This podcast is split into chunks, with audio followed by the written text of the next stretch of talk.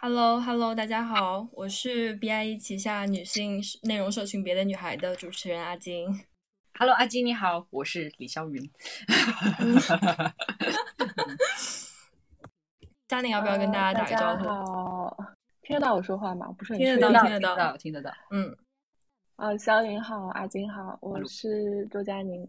嗯嗯，嗨，佳宁，见面。哎，你们要不要 稍微就是多介绍自己一点点啦？因为我觉得 我们我们我们待会儿具体聊天中介绍好不好？好呀好呀好呀好。那那所以阿金，你可以你可以做我们的主持人嘛？这样我就可以。可以啊可以啊可以。OK OK，感恩感恩，交给我交给我。好，谢谢谢谢。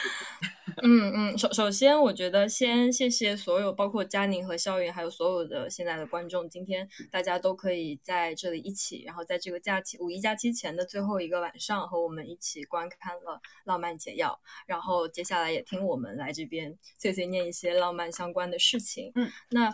呃，今天呢，首先我可能先介绍一下这场直播吧。嗯嗯其实，呃，别的女孩和肖云开始接触，其实是比较早之前的事情了。是在我们得知这条纪录片要发布的时候，就非常兴奋的想说要不要传一个线下放映。然后当时我们其实也已经想到了邀请佳宁来一起参加这场能够见面的对谈嘛。然后之前的进程已经是到了在讨论到底是去北京还是上海，然后要选哪个具体场地的地步。然后接着就迎来了这个充满变数的四月。然后现在我自己的话是在上海。然后今天是我滞留在家里面的第四十二天，同时呢，嗯，同时呢，最初负责这个对谈的编辑朋友，他现在正在静安寺附近的家里面等待着，随时可能会把他转运去方舱的那一记敲门声。所以在上海的我们基本上就是这样的一个情况。不过佳宁和肖云应该是一样，你们都是在北京是吗？对我们，因为有上海的小伙伴们，就遇到的各种状况吧。我觉得我的朋友，包括我自己，就能囤的东西都囤了，就是 也是时刻准备好吧。因为这个东西它真的，这个这个这个很难讲，真的很难讲，它是很随机，所以要很小心。然后我现在跟小伙伴们也是很珍惜我们最近见面的时候，因为我们其实也保不齐就对保不齐可能就会会，也许就会被被风控啊什么的，所以大家其实都在做这个心理准备。不知道佳宁有没有也在囤东西？呃，我还我还没有开始囤，我可能心比较大。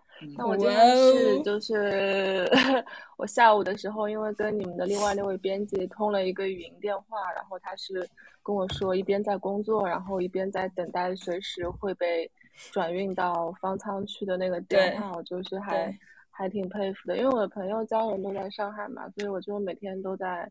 关心那边所有的进展的情况啊，然后其实每天都在看新闻，然后都在跟各个朋友联络。一方面自己在北京，现在都会觉得有点愧疚，是啊，我特别懂愧疚，是我特别懂你说的那个心态。嗯，就是当时因为像疫情刚刚来的时候，我人还在海外，那个时候海外还算安全那么一段时间，但是其实整个武汉已经是非常紧张的时候了。然后我记得当时。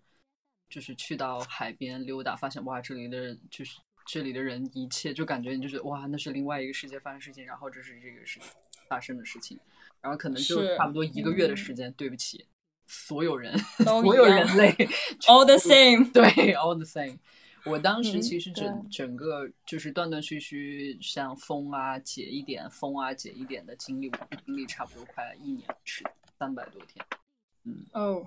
对我特别，所以这就是你之前在澳洲的那段时间是吗？是的，是的，是的。我觉得之所以会有这个纪录片，因为是前面有之前的巡演，之所以有巡演，是因为前面的专辑。之所以有专辑，就是因为我在家被封闭了那么多天，感觉好像一切又是又是非常，好像又是很自然，但是又是好像是注定的一个很奇妙吧？我觉得，嗯。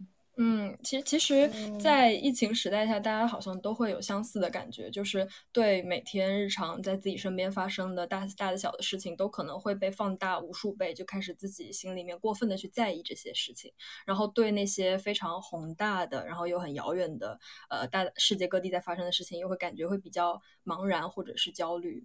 嗯，那其实其实今天我们三个在这边做一个对谈，其实有一个出发点，就是觉得至少能够在这一个小时的时间里，可以为大家创造一种，嗯，即使我们现在在这样的一个非常复杂的环境里，但是他人和我同在，就我们依然可以保持对话的这么一种小小的空间吧。嗯嗯，然后也因为事实上我们三方确实。两两之间或许都不算特特别熟的，尤其是肖云和佳宁嘛，对，就大大家对大家也许就是停留在了解彼此的作品的情况下，嗯，然后文学就是嘉宁的文学领域和肖云的音乐领域这两个工作领域之间会有小小的交集。然后嘉宁之前是也有听过《浪漫病》这张唱片的，对吧？嗯，对，很好听，谢谢，嗯，很好听，对对 对，我会是会是那个。就我觉得会是写作非常好的，就是陪伴音乐哦，是是是，嗯，对我在今天之前其实也有爆听一波佳宁呃，sorry，肖云的 podcast《浪漫恩恩》，我爆听了一波，然后你你可真有勇气呢，我真的爆听，人可以理解的，真的爆听了一波，然后其其实我感觉可能我从播客里也好，或者是呃佳宁从。听唱片的过程也好，然后包括我们刚刚也一起看了这个纪录片本身也好，我们其实都会也衍生出了一些对肖云在创作或者是日常生活中的一些好奇心吧。那呃，肖云这边今天听说也是会延续自己在《浪漫解药》这个片子的小习惯，或者说也是一种仪式感，然后给到我们一些二选一的问题，对吧？呃，嗯，所以我可以现嗯，好的，嗯，所所以说，其实呃，事实上，今天和观这观看这场对谈的大家一样嘛，我们参与的每个人都是带着对对方的好奇和对一些嗯问题的求解心在这边的。所以接下来我们其实也会用一个呃三方抛接的方式开始我们的对话，然后在我们问彼此问题的过程中，嗯，现在在观看直播的大家其实也可以在留言区留下这个问题在你心里的答案。然后我们在对谈的最后，哎，sorry，我可以小小打断你一点点吗？因为刚刚我因为对于我来讲，我也是刚刚看完那个片子，就我觉得，嗯，我我特别想也问问线上的同学，大家看完以后。的小想法吧，就是大家可以稍微 release 一下，因为我还在那个刚，我你刚刚看完是什么感觉？就稍微缓一下。嗯，我觉得我话好多啊，自己说的素材，自己录的素材，会，因为我经常有的时候，我不知道你们会不会，我有时候可能会忘记自己到底说了些什么，然后会看回放时候觉得啊。那是我吗？我居然讲过那样的东西。我我居然那是我，居然我我是这样的一个样子，或者我居然在干嘛干嘛，就是那个感受吧。但是我也其实挺想问问问问那个佳宁还有阿金，你们对这个小小的纪录片的一个观后感或者是想法，你们想要跟我分享一下吗？我我觉得我先我先说个我感受最大的一个点吧，就是你嗯，肖云你在。片子里面的很多表达其实都非常的私人化，但是这样的私人化真的就是情感流露的那种很真诚、很真实的瞬间。然后这样的真诚反而才是纪录片或者是呃音乐创作本身才最应该保留、留存下来的东西。然后这个片子看完的时候，给我非常直观的感受就是我能够呃。好像你就在我面前，跟我娓娓道来你心里的那种状态也好，你的一些困惑或者是你的坚持也好，就是这些是我在片子的叙述或者是它的镜头运用中完全可以很直观的感受到的一点。嗯，谢谢谢谢谢谢。嗯，我其实觉得我在听那张专辑的时候非常感动，特别是刚说到疫情嘛，因为那个专辑的最后一首歌在结尾的时候，它有一个那个。机场的广播就说，二零二零年，然后从悉尼到北京的那个航班取消。我当时还特地就是重复听了一下，到底是几月几号？就是 二月几号那个航班取消。就是它可能就是整个，呃，专辑终结在这个点的时候极其打动人。然后就像刚刚阿金说的，那个专辑呈现出来的是一种。情感的非常私人化的状态，包括说，我也有看了你每首歌的歌词，其实歌词讲述的是一些很私人的情绪啊，然后跟爱有关，跟浪漫有关，跟想做废物也好，对理想的理解也好，对世界的理解也好都有关。但是我觉得那那个纪录片可能呈现出来的是一种更怎么说更专业的工作状态。就是会让我能够了解到这个专辑背后，然后肖云，你作为一个极其专业的音乐工作者，嗯，你是怎么把这种私人的情绪跟你自己的音乐创作结合在一起的，并且能够让我这样一个普通听众非常嗯。怎么说？直接的感受到，然后也可以引起我的共振，因为这当中其实需要的是极其专业的音乐人的操作。嗯，这些东西其实都可以在你的那个纪录片里面体现出来。我觉得对于其他的你的听众来说，应该也是非常重要的东西。嗯，谢谢谢谢谢谢你们。哎呦，还是有一点点小小。紧张，好好，你继续吧。你我看我看到留没有？我看到留言区，大家都非常能够感受到那种真诚或者说细腻和坚持的感觉。留言区大家都有在说。其实我看完这个片子之后，呃，我我有一个很大的，很不是说很大吧，就是有一个比较小的问题，就是觉得既然是浪漫病，然后大家都在寻找解药，那肖允在这个过程当中，你觉得你有没有？不管是自己创作，还是说去走上巡演这条路，然后认识这么多朋友，包括你刚呃视频里面有一段，你从那个舞台上面直接下到观众区去走向你的那个观众，那个其实有一种在人海漂流的感觉嘛。那你在这种人间漂流的过程当中，你有没有找到你眼你认为的那个病友，或者说一群病友？嗯，我觉得我有在找到。嗯，我觉得这是做音乐，包括做创作者，我相信佳妮也有同样的一个感受，就是我们有的时候可能做一个东西，我们不是为了说让所有人都能够明白，或者是为了所有人去做，我们有时候可能那个对象就是一个人，嗯，呃，可能那个对象也许就是我自己，或者是那一个人，然后在他像一像装了一个密码一样的一个东西，他解锁，然后丢给外面。然后，如果有新人会捡起这个密码，会去解锁。然后他解锁成功了之后，就会发现，就也许就是那个小的共振。我觉得在那一刻，它产生的那个东西，对我来说，所有都是意外的收获。然后，如果可以收获到那些，对我来说就是一种同类的收获，就是在那一个瞬间，因为也不需要我必须要坐下来认识你，跟你要交流多长时间，它其实全部在这些创作里面就已经密码编辑好了。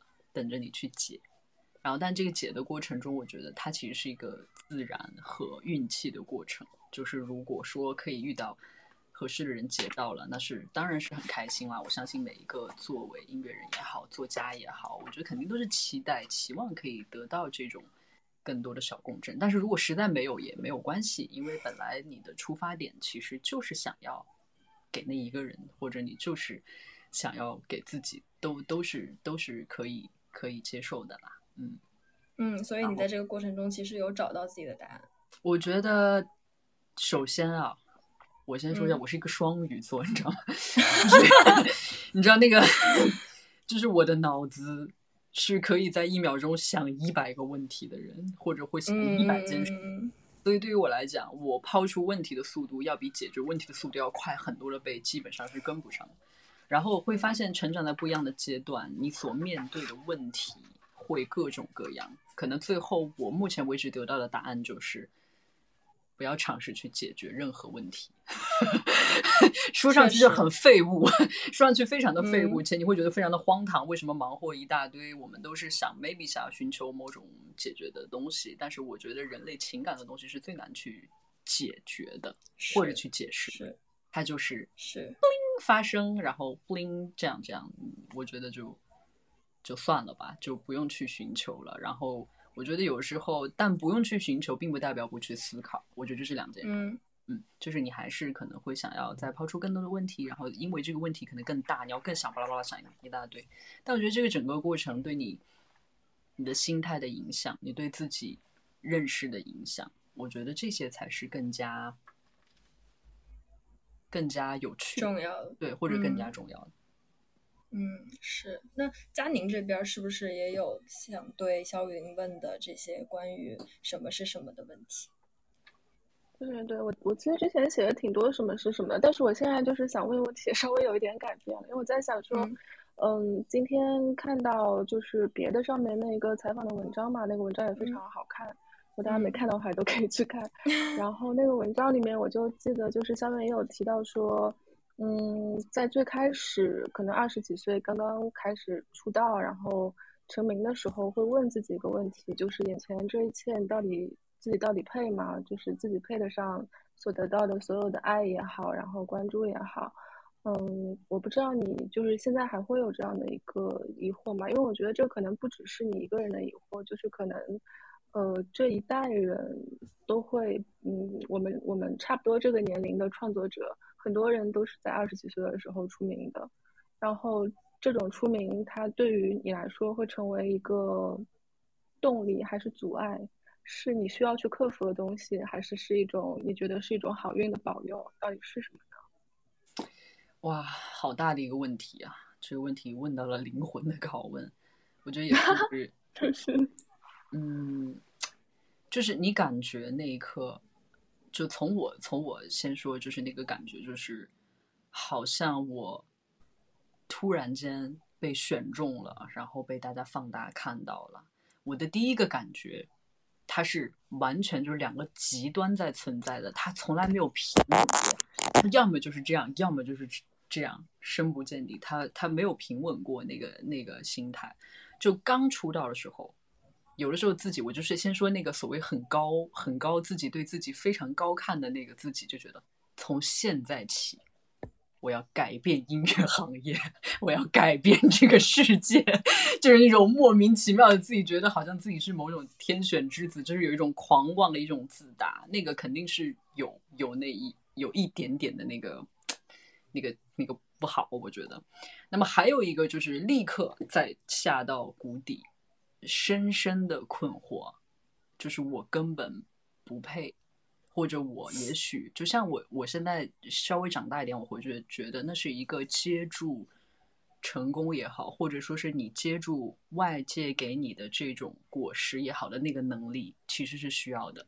就我觉得我们可能。我们承受打击，我们遇到人生的苦难是需要一种能力，你要去承受好它，然后你要去呃平衡的对待它，然后去化解它也好，面对它也好，你是需要勇气的。但是我觉得，在你接受一个巨大的名气、成功、幸运的时候，你同样是需要，甚至要有一个更强大的一个内心和力量去接住它。如果你一旦接不好，或者说是做不好，那我觉得那个心态很有可能，就像我当时那个心态，很有可能要么就是冲到 那种狂妄自大，要么就是下到那种无比的对自己的深深的质疑跟某种自卑。那当时因为这个运气的一个人生经历，我觉得它其实影响了我很多。我甚至我觉得到今天为止，我都在花时间去让自己做好那个平衡，做好那个心态的转变，然后让这一切慢慢变得对自己不要有那么大的影响。我觉得这是一个需要很漫长的过程才可以逐渐做到吧。我觉得一开始完全是懵懂的状态。我一直其实有一个小小的比喻，我觉得那个时候刚刚出道的自己就特别像是在一个龙卷风里面站在风眼的那个人。就其实他那个风力是很大很恐怖的，但是其实因为我们是站在风眼，所以我们感受不到那个恐惧。然后可能慢慢慢慢，当你现在已经逃，就是已经被吹出这个风了以后，你再去看，才发现哦，原来那个时候自己的状态是那样。然后原来自己要去从自己身上去学习的东西有很多，有很多很多。我觉得那是一个人生还蛮大的一堂课题。对不起，我不知道我有没有回答到 佳宁的问题，因为你的这个问题真的很大。这个问题就是这个问题就是蛮难的，我问出来以后自己也意识到。嗯，那我这边有一个还蛮好奇的问题，包括也也是比较困扰我自己的一个问题，就是刚刚呃在纪录片里有提到，好像有一句就是说，当你没有表达欲的时候，你会非常的焦虑。是的，对吧？然后嗯，那其实人在很多时候。有可能是会受外界的影响也好，环境的整个复杂性也好，都会有这个表达欲缺失，甚至是呃丧失了对世界的探索欲和好奇心的一个状态。那么我想问，就是季肖云，如果你在拥有这样的一个状态的时候，你会是去靠，比如说心态上的，就是用焦虑去打败焦虑，用魔法打败魔法，还是说你真的会用切实的一些行为，用物理的方法去做去做些什么，do something 去打就抗击这样的情绪呢？包括佳宁也是，我也想问问看这样的问题。我觉得可以让佳宁先。焦虑啊，焦虑，我我主要是因为已经焦虑惯了，就是我后来就发现说有焦虑这个事情。你就要就是认可它，接受它，你把焦虑作为人生的一部分，就是接受下来，然后就日常跟他相处，慢慢的你就你就习惯了嘛。因为我觉得人的焦虑可能只会越来越多，它不会越来越少的。然后不管是焦虑也好啊，痛苦也好，都会越来越多的。然后这些东西可能就最后都变成一种常态化的东西，就是不要去抵抗，然后。呃，就我反正是这样的，不知道肖云是怎么样。我好像有一点变态，我觉得有的时候，就是我觉得如果我完全没有焦虑的时候，我觉得一定有问题，可能那个会让我更焦虑。我我不知道大家会不会，就是如果完全没有焦虑，那我觉得一定是哪里出问题了，或者会有个更恐怖的东西在等着我，那是更恐怖的东西。所以，与其那样，我觉得有的时候焦虑反而这么说有一点点小变态啊。但我觉得有带着一些些那种焦虑感，可能也许是你对自己的要求，也许是你还在想一些什么的一种小劲儿在那里。然后这个小劲儿，它会让你多多少少有时候也会有一些许的安全感吧。我觉得，嗯。嗯，其实我还蛮想问看，因为你刚才说到焦虑嘛，我突然之间在想说，那个你那首歌里面不是唱到废物嘛？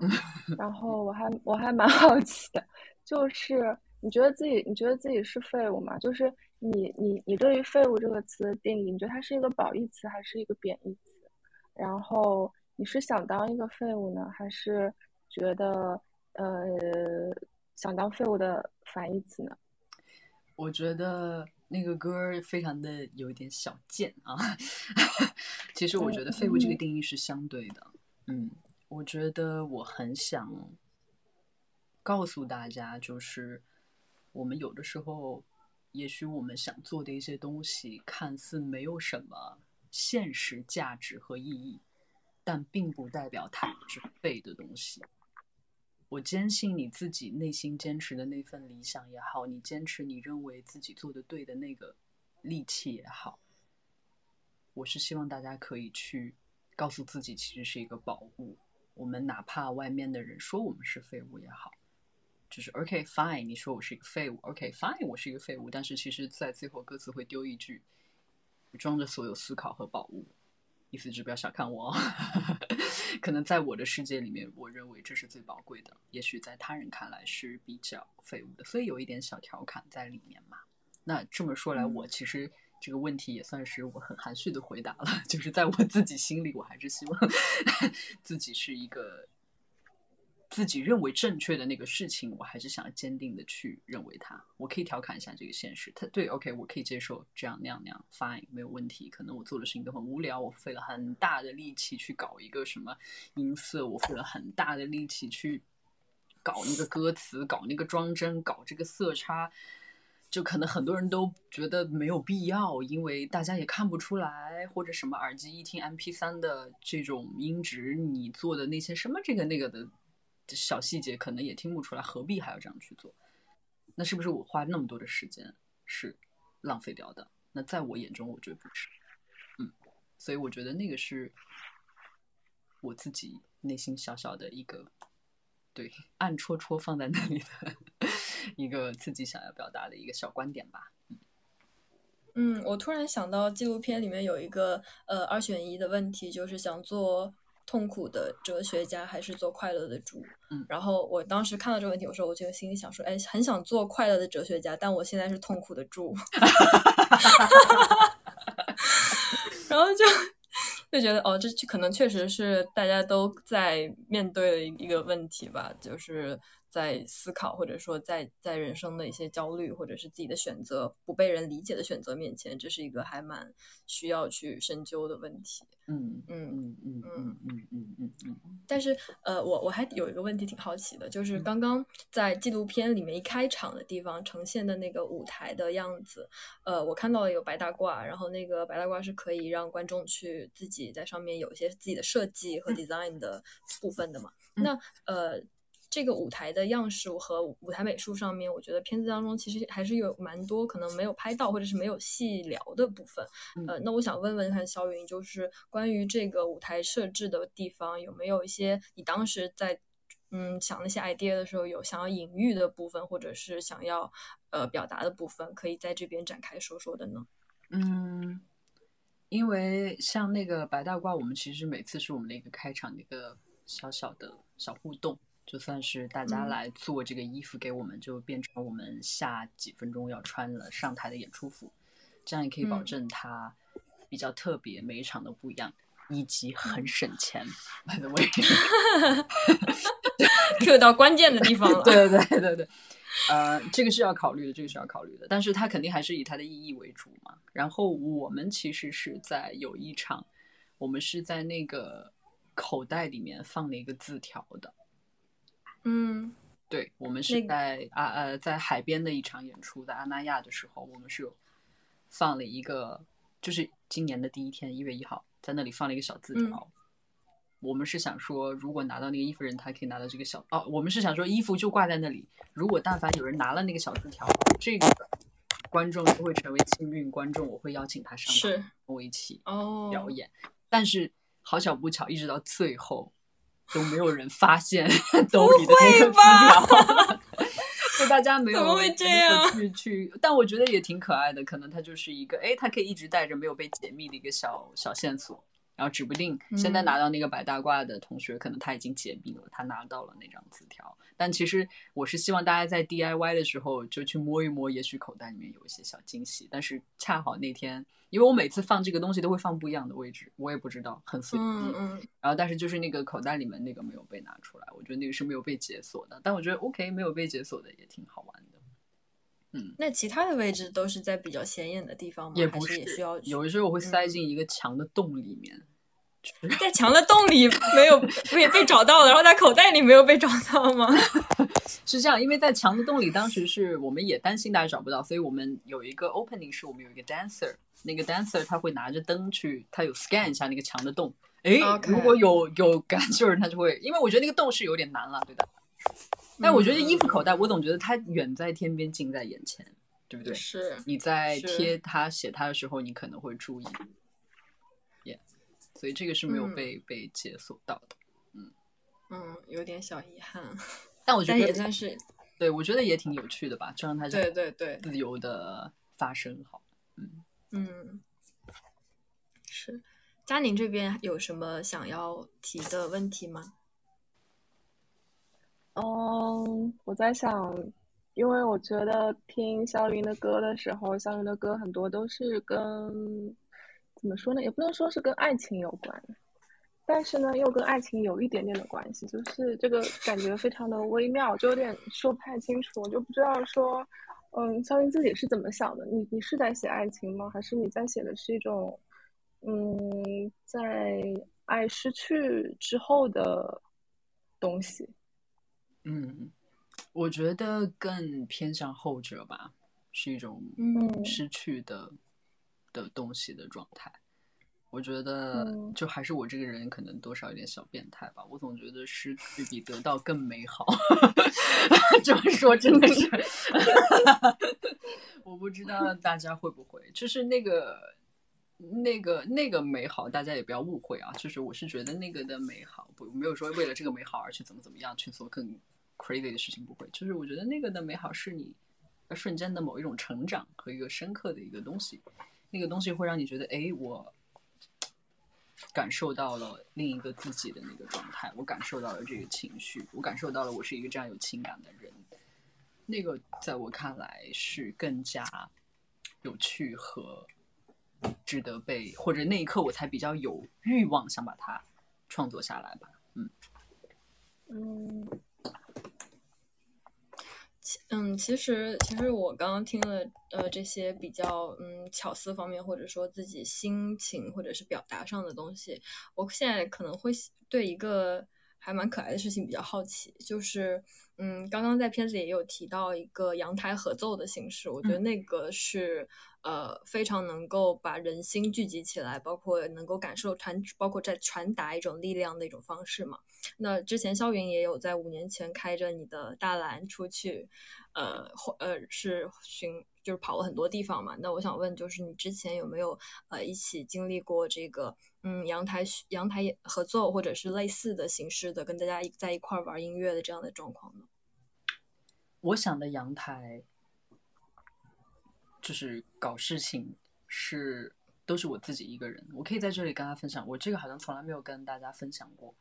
哇，是我小的时候，因为我是跟爷爷长大。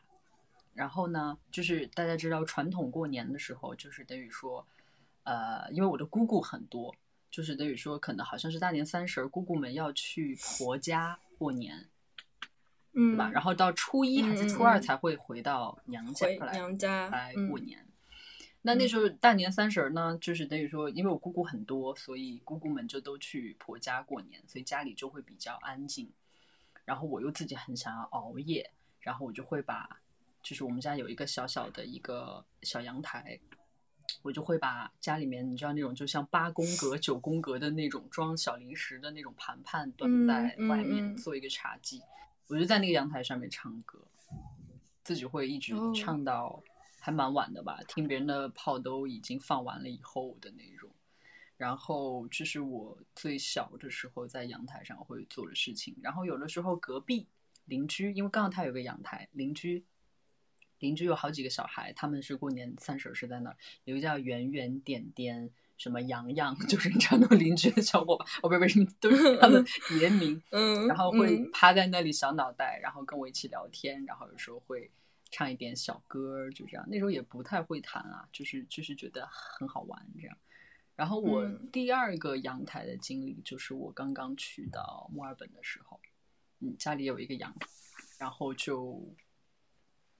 特别喜欢没事干就待在那里唱歌，但是对的面对的已经不是对面的圆圆点点洋洋了，就面对的就是可能是一个在树上吃着桉树叶晃晃悠悠的考拉，然后或者就是一些呃很美的星空也会，所以我觉得就听上去好像有点孤独啊，但是这会这是我自己阳台的一些小经历，然后再说到流浪的时候。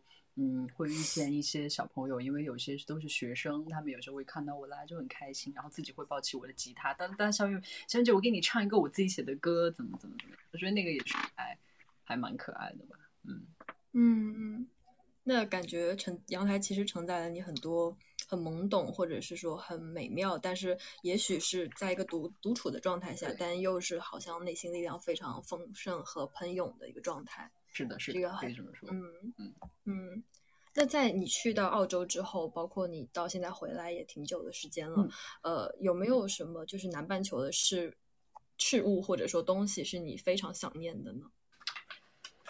呃，有有那么几样吧。首先，我想要在这里表达一下，我很想我妈妈。我想我妈妈是想她那段疫情期间会买很多毛线。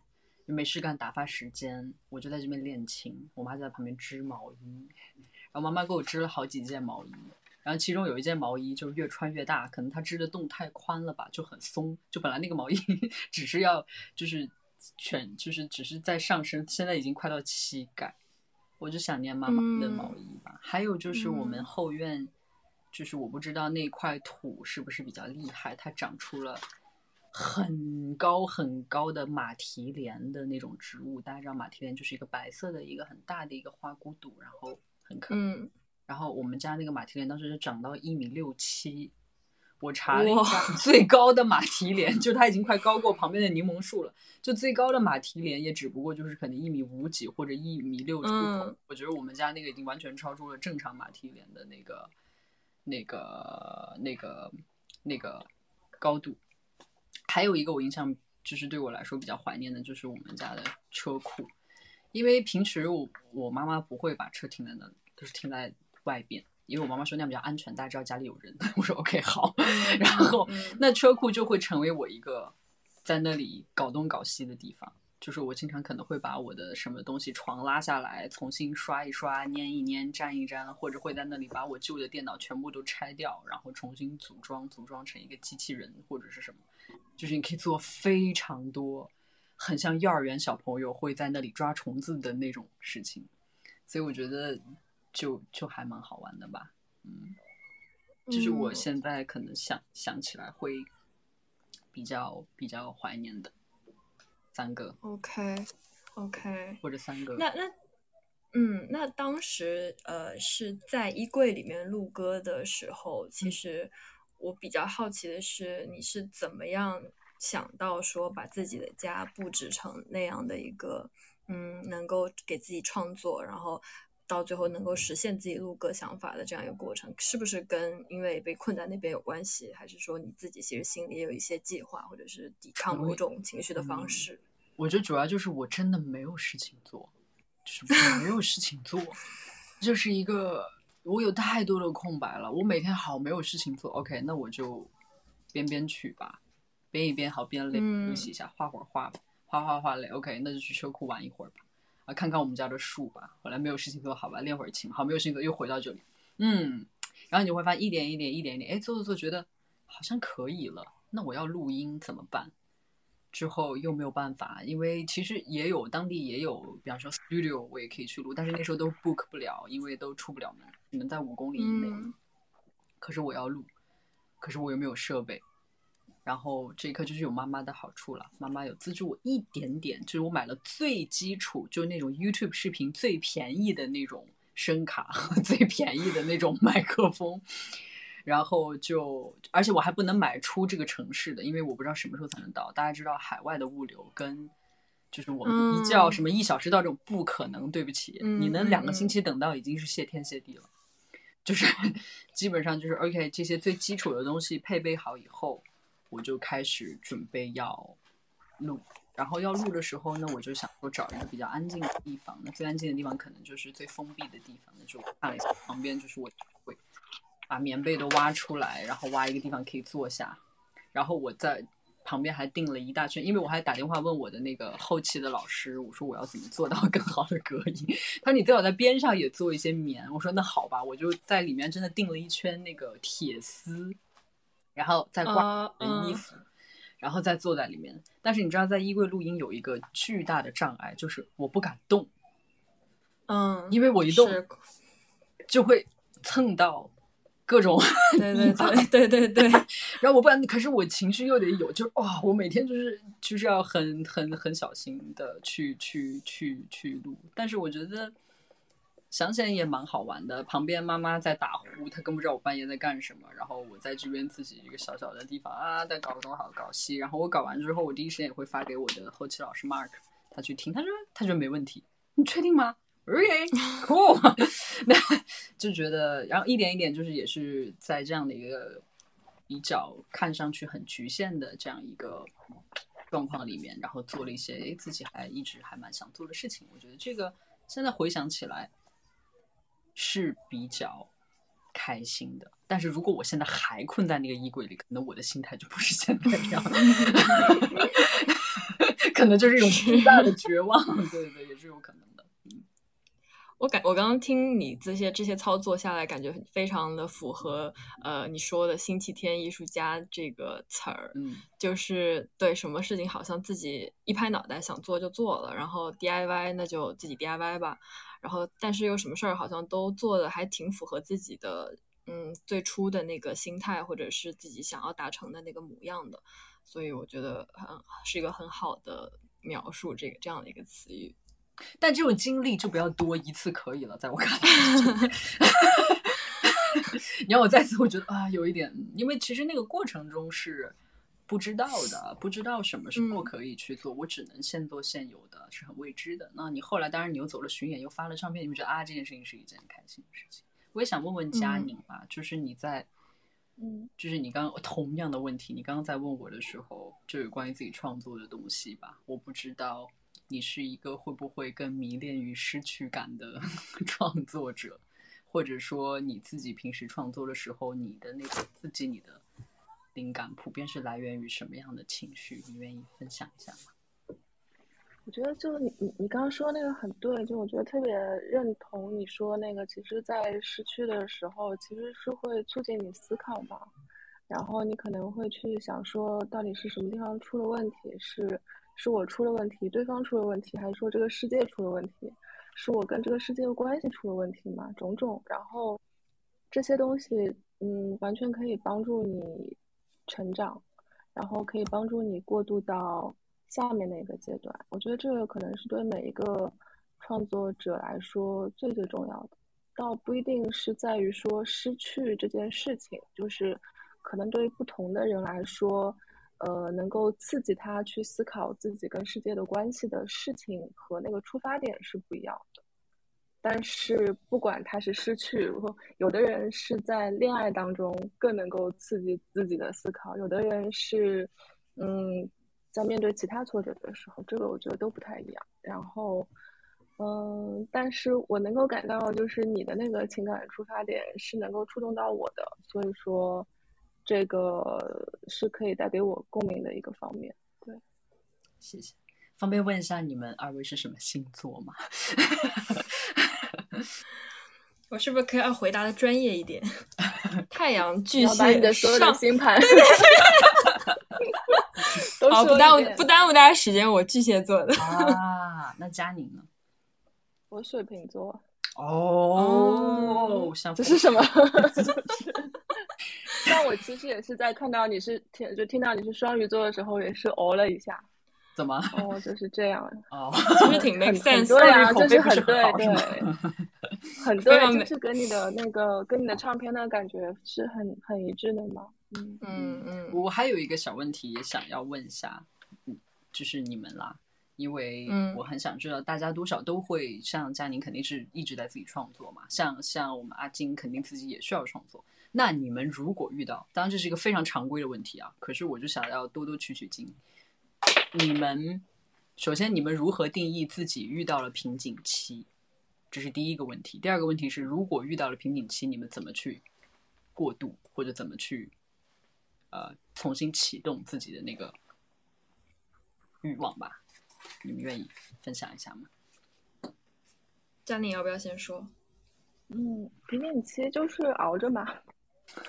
我等会儿听听你是怎么说的。反正对于我来说，我的瓶颈期就是就是熬着，然后等待着，然后内心有一个信念，因为呃，这个信念就是瓶颈期是一定会过去的，就好像。你在很痛苦的时候，比如说你在失恋的时候，那个痛苦它就是会有一个时间段的，你就是相信说过了这个时间段，一切就会好转，然后到那个时候真的就是会好转的。那我觉得瓶颈期也是一样，而且对于创作者来说，其实它是一个就是你之前累积的所有的灵感，它一定会在之后的某一个时刻发挥作用的。我就是会有这样的信念，但我不知道说那个时刻会在哪一个。哪一个具体的时间点被触发？但是我就是觉得说，嗯，但凡你是一个努力的人，然后你具有专业精神，然后你把创作当做是你生命中重要的事情，然后你再累积灵感的话，那那个灵感它是不会辜负你的。对，非常乐观的一个人，我是。嗯，我我自己的话，其实，呃，我和。呃，佳宁的处理方式可能有点像，也是熬着，但是我在熬的时候可能就没有那么乐观了，就是痛苦的熬着，就经常会觉得，对，就就经常会觉得说，呃，我是不是过了这段时间之后，我就能调整回来了？是不是因为现在在做的事情比较呃闯入我的生活太多了，然后导致我自己没有自己的空间去做足够的思考，或者是呃一些想要探索的东西，导致我的那个探索欲和表达欲都下降了？然后，嗯。所以说，我就觉得是不是这个时间过去了，我就能熬过来了？但是常常会觉得自己以为自己在主动做选择的某些事情，到头来自己是一个被动的状态。然后这样的状态可能会比那个瓶颈期本身要来的更困难一点。就是当你意识到你自己其实是一个被动的状态的时候，嗯，会比你知道你身处那个困境当中本身就这样的一个觉醒会更加的让人难受。但是我的处理方式可能就是。呃，既然已经做了，那已经在这个状态里面了，已经 struggle 了，那就还是就 struggle 着吧。但是它总会呃给你的生活去带来一些痕迹或者是一些正向、负面的帮助，这些帮助在最后都会是，呃，给到我可能一些面对之后生活的一些启示，或者是解决问题的办法吧。但是确实，这个人人都不可避免，肯定会有瓶颈期，也肯定会有 struggle。对我觉，我觉得我们想一想，就是呃，刚刚说到的那个二选一的问题吧。好，肖云这边是不是有一些呃跟片子中相关，或者是你现在脑子里随机即兴想的关于可能问佳佳宁或者是问我的一个二选一的问题？嗯，行吧，那我就我就有一些我自己特别之前喜欢的问题，我来问一下自己，大家好不好？好，那第一个问题特别简单，大家就用自己的第一个感受来回答。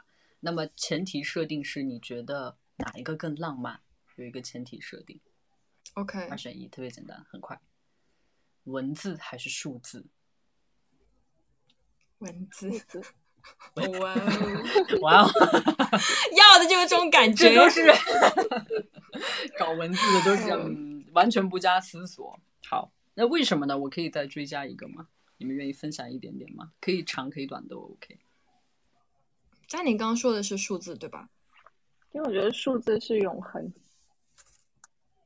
哇哦！哇哦！哇！就是，就我觉得佳宁就提升了我们所有的 那种精华，瞬间 说的是永恒，我鸡皮疙瘩都起来了。嗯，其其实其实就像那个很多呃搞搞代码的二进制那些，我之前听到有一句话就叫做“欢迎来到零与一的深渊”，其实这也是一种数字在表达浪漫的一种方式吧。那对我来说，零和一超浪漫。对，二进制这个特别还蛮丰盛的。其实对我来说的话，可能因为呃嗯，我脑子里面。所有的语言当中最美的，真的就是中文，就是我我眼中的最美的语言就是中文。所以说，嗯，不管是它能够用什么样的形呃语气语语序，或者是它的用词来表达出来的时候，它在这个文字拼凑排列的过程中，本身就是一个非常美、非常浪漫的事情。所以我选文字。OK，下一个问题：任意门还是时光机？时光机。我又不一样了，好有趣啊！嗯 嗯，来，我们来说说原因吧。为什么你是任意门，家里是时光机啊？不是，你是时光机，然后你们可以。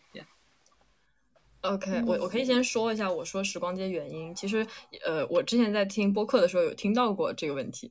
然后我当时好像听到，呃，肖云的回答是说，嗯嗯，你好像是在竹蜻蜓和任意门之间选的竹蜻蜓嘛。嗯。然后你说任意门是因为现在的科技在逐渐的进步，然后它可能会发达到说，你去一个地方可以就花越来越短的时间和速度能够到达那个地方，这是一个比较呃。也许在未来能够达成的某种科技手段，但是时间旅行这件事儿，呃，我我之前有看一点量子物理的东西，然后我觉得这个是目前反正现代物理学是没有办法解释和呃达成的一个事儿，所以说，嗯，确实时光机如果能够拥有的话，还蛮诱人的，而且很多遗憾的事情你都可以去，呃。嗯，重新把它重塑一下。虽然说遗憾就是遗憾，也许就把它留在那就好了。但是，呃，人总会有那种情绪在嘛。所以说，呃，我会选时光机。OK，好。嗯，我我因为就是我既不想要改变过去，然后也不想看到未来。我只想，特别是现在，就是此刻，只想能够去各种地方。就是此刻的强烈的愿望，我此刻。觉得跟时间有关的东西都没有那么重要。嗯嗯，明白了。好，那我再问最后一个问题好了。我们刚刚多少聊过？得到还是失去？太难了。我开始进入了强烈的犹豫当中。就是得到了以后再失去吧。嗯，对，我会，我我也会选失去。我们这些丧丧的人类，痛苦的猪 们，就喜欢虐虐的感觉。因为因为确实得到，可能真的就是失去的开始。嗯，我天呐，天 天呐，是的，嗯。好，那个这个就是肖云的今天。佳妮还在纠结，他还没说。佳妮还在纠结哦。好的，佳妮，我我觉得佳妮纠结不出来。我觉得就是就失去吧，因为我觉得我们要给今天的直播一个好的结尾嘛，我们要沉浸在这种沸沸的情绪里面，沸沸的失去的情绪里面，结束今天的对话。好的，那那就让我们三个呃都选择失去的人。我我我要说一下为什么说选择失去，因为其实这个题是个脑筋急转弯，因为失去。选择失去是证明你已经得到了，you know，所以当你你同同时选了两样了，开始 开始聊名词解释了。没有了，就是逗大家开心一下，也不是逗大家开心一下，就是我想要也是，maybe 我们可以稍微啊，通过这些二选一，我也会对大家有一个小小的认识嘛，也我也很开心认识你们，然后。希望接下来有机会，我们可以真的坐下来面对面，然后 maybe 我们可以再好好聊一聊。我特别期待可以看到佳宁姐的一些自己的私自的创作，我是非常可以看到。也许我们有机会可以合作，也许 maybe 如果你愿意，你可以帮我。来搞一点歌词，我是非常非常期待的，因为我自己写歌词是有非常强大的困难症的，就是 对。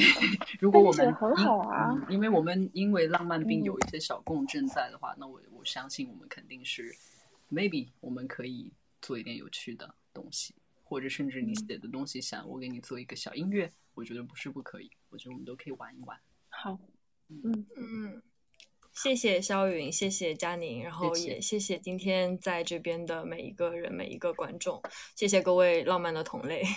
浪漫解药的话，它这支纪录片呢，在我们直播结束之后就会正式的上线了。嗯，然后五月份之后，肖云应该也会有开始一段新的工作体验嘛。嗯，然后 BIE 和肖云的牵手行动也会继续，之后呢，也会有一些其他的在内容上各种形式的合作，大家可以关注一下 BIE 的微信和微博。呃，一起期待一下。然后佳宁的话，今年也应该会很快就有新书跟大家见面了。嗯，我们编辑部有人托我向你带话，他说他一直在关注李，所以说他也很喜欢那本杂志，期待到时候能有更多的内容共创或者是对谈的机会。嗯，今天的话大概直播就是这样子啦。最后也欢迎大家和我们多多互动，呃，多关注肖云的呃各这种各种新的形式和他的这支纪录片，呃，也可以跟我们分享一下你对一些二选一的答案，来分享你对浪漫、对求解的看法，或者你对李师傅的喜欢。嗯，期待肖云和佳宁之后的新作品啦。好，谢谢大家，谢谢阿金，谢谢谢谢大家，谢谢谢谢谢谢，那我们就。嗯，那我们就等一下，就是光明正大的会把这个纪录片，然后呃放在我的微博上会有，然后微博会在置顶的上面，然后大家如果愿意可以来看一看，然后我自己应该会偷偷摸摸的，也许会再看一遍，但是 不用偷偷摸摸。嗯，呃，谢谢，非常感谢佳妮和阿金，谢谢，谢谢大家，谢谢，谢，拜拜，晚安，拜拜，再见，拜拜，拜拜。